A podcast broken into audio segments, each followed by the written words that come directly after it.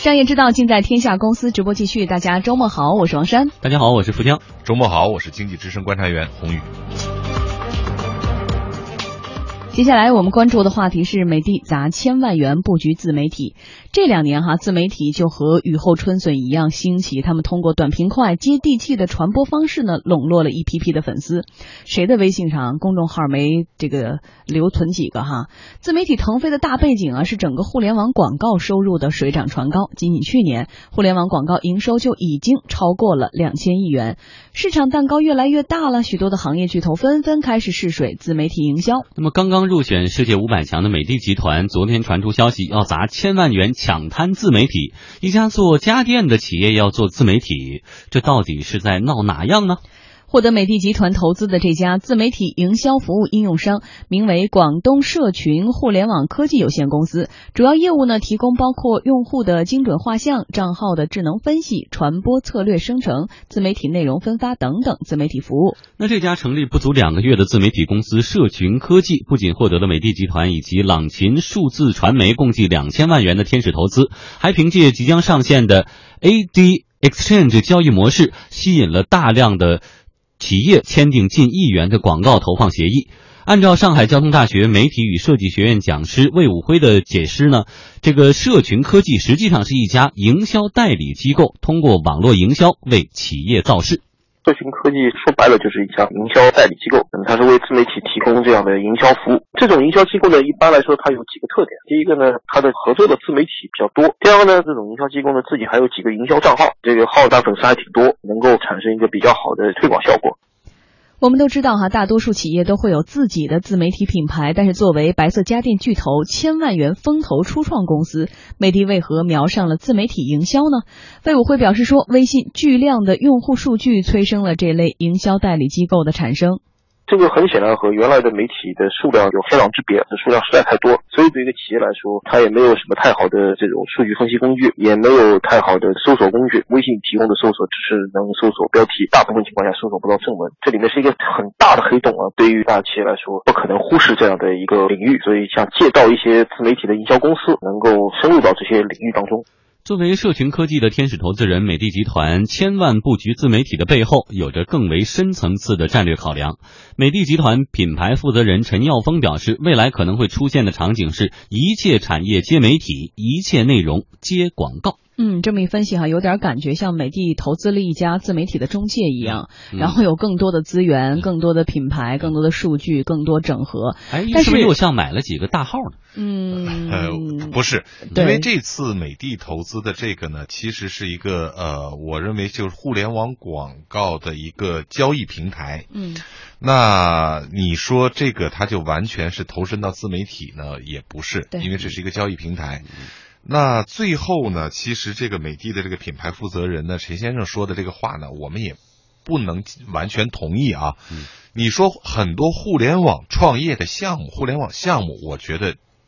用这个话套，就是它本身就是个自媒体。因为你说这个项目的好坏，其实我们很难评估。但是如果大家都用了，那它就是一个海量用户。对它其实从某种程度上就是具备了媒体属性，这个我们是同意的。但我们。归根结底，说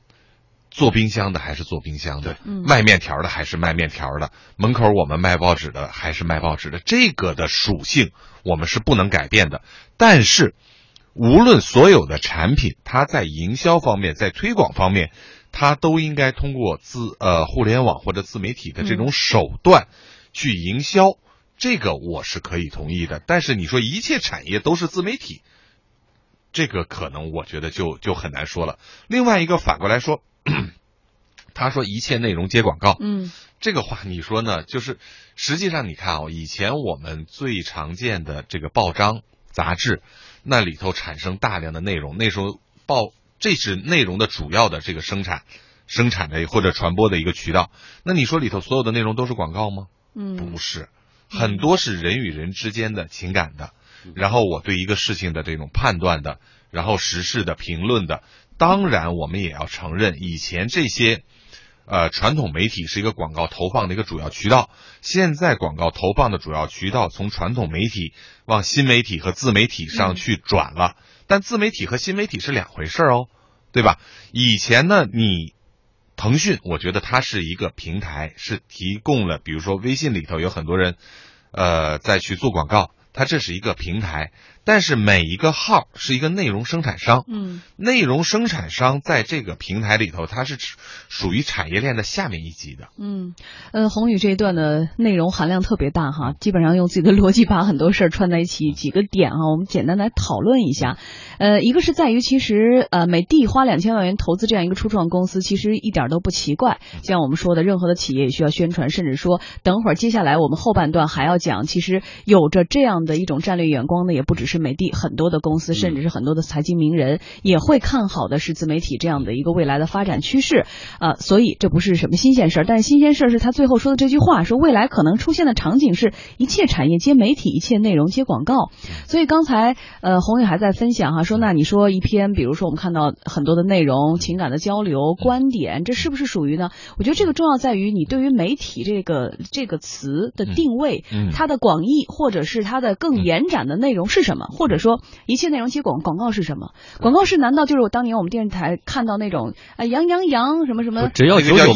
广，那个叫硬广对，所以我们今天要说的是，如果这样分类的话，那你说自媒体和这个我们刚才你说到哪个新媒体之间的区别是什么？我反而觉得说，是不是自媒体可以分呃包括到新媒体中，它属于属于下面新媒体的一种呢？能不能这么理解？就是当然，这个因为现在也没有说词海或词典上给出一个最后的解释哈，我们也只能说啊，是不是百度百科给出一个解释？我们是在说自己的一些观点。所以如果这么点评的话，那有没有可能？因为当年我们可能看到的更多的硬广就是在电视台啊，后来是传统媒体，再后来是报纸这些杂志我们看到的。现在可能后来贴小广告、路边的灯箱，这些都是后来还有了分众这样的无聊经济下的什么各种等待时间，或者是公交车牌哎。占满了。如果要这么说的话，今天宏宇，如果你在微博、微信上，你有了这么多的人，像我们说现一个传播的圈层是十五个人，每个人都有十五个粉丝的话，如果你发表了一个观点，你说，哎，今天我吃了门口那串儿特别好吃，真的有一个人去，你是不是具有了媒体属性或传播效应呢？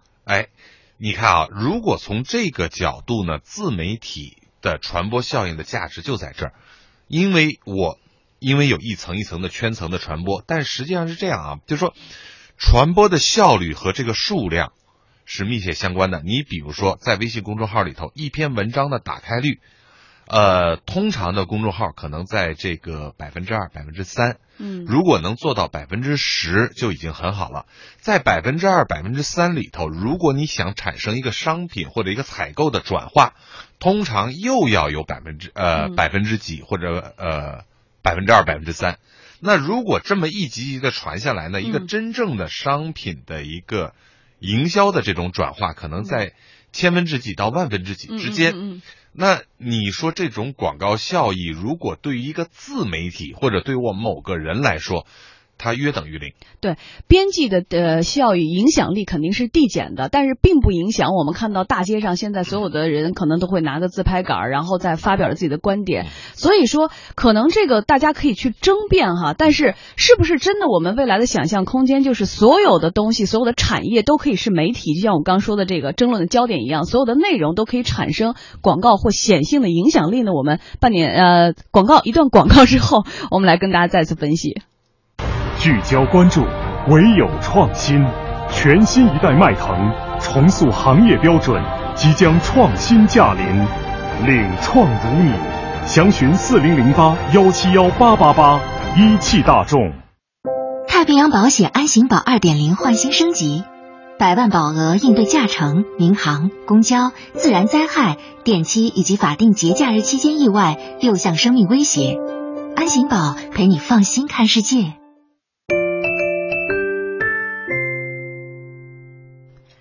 IT 观察家季永庆某种程度啊认同这种说法，在自媒体时代呢，每个企业都需要具备媒体属性。未来企业本身它就是一个媒体，我理解所有的企业本身它都需要自带一个媒体的业务。那么它既然是自带媒体业务的话呢，它就可以利用它这个媒体来进行去广告。那么个人也是这样的一个情况，所以我我还是比较同意他这个说法的。尽管美的在自媒体行业攻城拔寨，但是却难掩家电市场的颓势。二零一五年财报显示，海尔、格力、美的三家家电巨头的年度营业收入全部下降，其中美的集团的营收同比下滑百分之二点二八，是三年来的首次下滑。那么，布局自媒体，围绕各类自媒体平台的营销广告投入，就会成为破解企业营销困局的一剂良方吗？季永庆表示，家电企业从眼光。方面着手呢，从传统媒体投向自媒体，其实呢，只是一种营销方式的探索。那原来传统的这种家电企业，据我了解，他们过去更多的是投放传统媒体。随着媒体形态的发展，现在新媒体啊，特别自媒体啊，关注度越来越高，占据的渠道的能力也越来越强，所以他可能是想通过投资这样的方式来更多的去了解这个自媒体啊、新媒体，然后来转变它的这个将来的营销方式。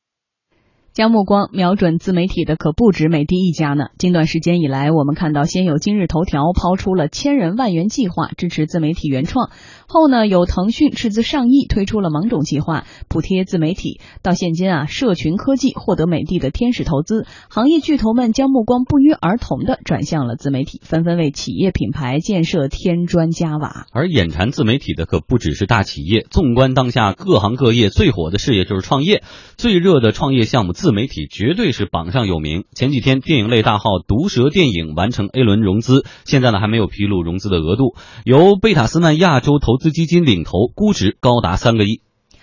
一个微信的公号为什么能有这么高的估值呢？北京师范大学艺术与传媒学院教授周星认为，是内容的独特性让它的价值在资本市场上被抬高了，因为它有比较独特的一些观点。他的独特的这个分析和人们在这个分析过程中这种呼应啊，我觉得可能把它给抬高了。但是他的确是对影像、对电影的这个认知有比较特别的这个些地方嘛。而毒舌电影的成功也是自媒体创业案例的冰山一角。近两年呢，我们看到自媒体微信之势哈越发的如火如荼，聚集了一大批的粉丝，也吸引了不少资本。对于微信自媒体融资，业界看法不一。有人认为呢，这是新媒体价值体现啊，是对微信自媒体商业变现能力的一种肯定。有人则认为说，微信自媒体盈利能力较弱，投资回报率偏低，目前啊炒作情绪浓厚，存在泡沫。北京师范大学艺术与传媒学院教授周星认为，目前很难判定有没有泡沫，但是和传统媒体相比，自媒体更加关注生活，更长于满足用户的阅读口味。因为在这个网络这个时代，尤尤其是移动媒体这个时代，自媒体成为一个普遍现象，因此在这个时候，不同这个里头。它自身的这个价值是取决于它对我们说自媒体对事项的观察，对社会生活的这个把握，特别是他的一个团队，他们对对社会现象或者对呃一些特殊的这个艺术对象等等，他们的专业化和认知度，还有许多时候人们的观念在表述的时候，他们表述的可能和大众的这个想法，希望。得到这个想法里头，同时又是有一定深度，而且很多时候是带批判性的。我觉得这些可能是使得这样在自媒体这样的他的越得到受众的这个呼应、参与，然后呢得到认可吧。财经媒体人周勇认为，自媒体吸引他的地方呢，一是能让创作者知道自己的读者是谁，二是不再通过传统的广告形式来实现内容变现。你能够知道你的用户是谁，他们的喜怒哀乐，他们的需求是非常明确的。呃，大家现在都觉得广告模式可能接下来难以为继，那再继续做的话，你所谓的高质量的财经新闻，那你怎么有一个可持续的商业支持，是一个问题。所以，呃，接下来我想，是不是可以试一试这个新的形态？再来说一说财经作家、出版人吴晓波，他本人呢曾经在公开的媒体采访当中多次表达了对于投资自媒体的看法。他认为微信自媒体竞争呢虽然看上去确实是红海一片，但是微信公众号的秋天还远远没有到来。只要微信还在，公众号就是一个非常不错的产品。要做自媒体，但我我是这么觉得，自媒体其实对一个对我来讲，其实不存在一个转型的问题，是指原来的传播平台塌陷掉了，就是你电视，呃，首先是报纸吧，杂志啊，这些这些，甚至新闻门户本身都成问题了，所以我就发现我必须要有一个独立的一个行动。嗯，但是其实说到公众号啊，刚才就融到多少钱，我觉得不要拿个例来否认规律。嗯，那挣钱的毕竟是少数，因为现在我看了一项最新的统计，目前对于微信平台而言，每天诞生的新的公众号。和消亡的公众号已经动态平衡了，就说明呢，不是说还有大量的人在开公众号。对，实际上你说这个公众号的这个价值属性啊，我们首先啊，这个我们刚才把这个微信的这个平台定义成一个新媒体，然后把这个公众号定义成一个自媒体，无论是个人的、企业的，对吧？嗯，自媒体的这个公众号，它主要是一个内容生产商，而它的所最大的一个价值就是说，它可以稳定的产生高质量的内容来吸引别人关注。这是它最大的一个价值，但是现在呢，我们看所有的这些公众号，最大的一个问题就是它能不能持续的保证一个高质量的一个产品的产生。你说现在火的，你比如说前一段一条特别火，嗯，一条的那个广告大家都愿意去看，我也愿意去看，但最近这段时间好像就没有那么好了。对，比如说这个罗胖子，他请两个月产假，对他请产假了。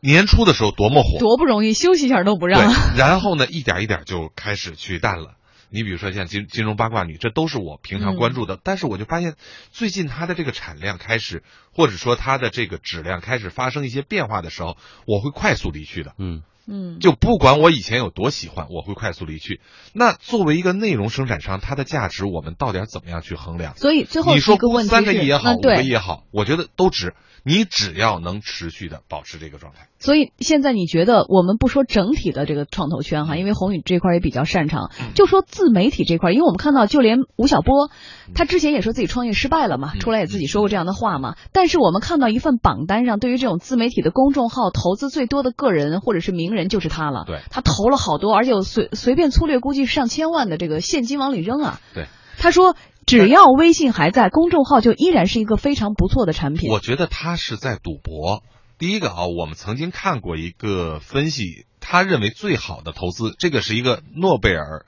奖的获得者，他说的最好的投资是分散投资，不是最安全的投资哦，最好的投资是分散投资。所以我觉得吴老师这点，如果把鸡蛋都放在这一个篮子里，当然如果吴老师有好几千万，说在这个篮子里放一千万，那个篮子里放一千万，这是另外一回事儿。第二一个呢，就是说。微信的确现在已经是一个一个平台，就说垄断的一个平台。嗯，但这个时候一定会出现一个东西是改变游戏规则的，就是它不会是像微信的这样的形态。嗯，刚才我们聊天的时候还在说，现在这个 Pokemon 的这个游戏，Pokemon Go，它为什它未来有没有可能变成一个人与人之间交流的？它在抓那个皮卡丘的过程中，完全是个平台。可以相亲啊！对呀，可以相亲，可以交流，交友，可以去发布信息。我走到了这个地方，我抓这个皮卡丘的时候，哎，我看到了一个什么样的东西，我就可以发布这个信息。是它跟位置相关，对不对？它能不能成为一个这个人与人之间的自媒体平台？哎，那要这么说回去，我们之前广告之前辩论那个话题就是没错的呀。所有的人都是自是媒体呀，所有的。但是这个媒体是不是真的有价值？我同意，所有的公众号你信息发布，我当然都可以把它定义成媒体，但是这个媒媒体大量的碎片化，因为你看啊，现在微信上最大的问题就是过多的碎片化的信息，它是无价值的信息，而这种无价值的信息，那你怎么去变现，对吧？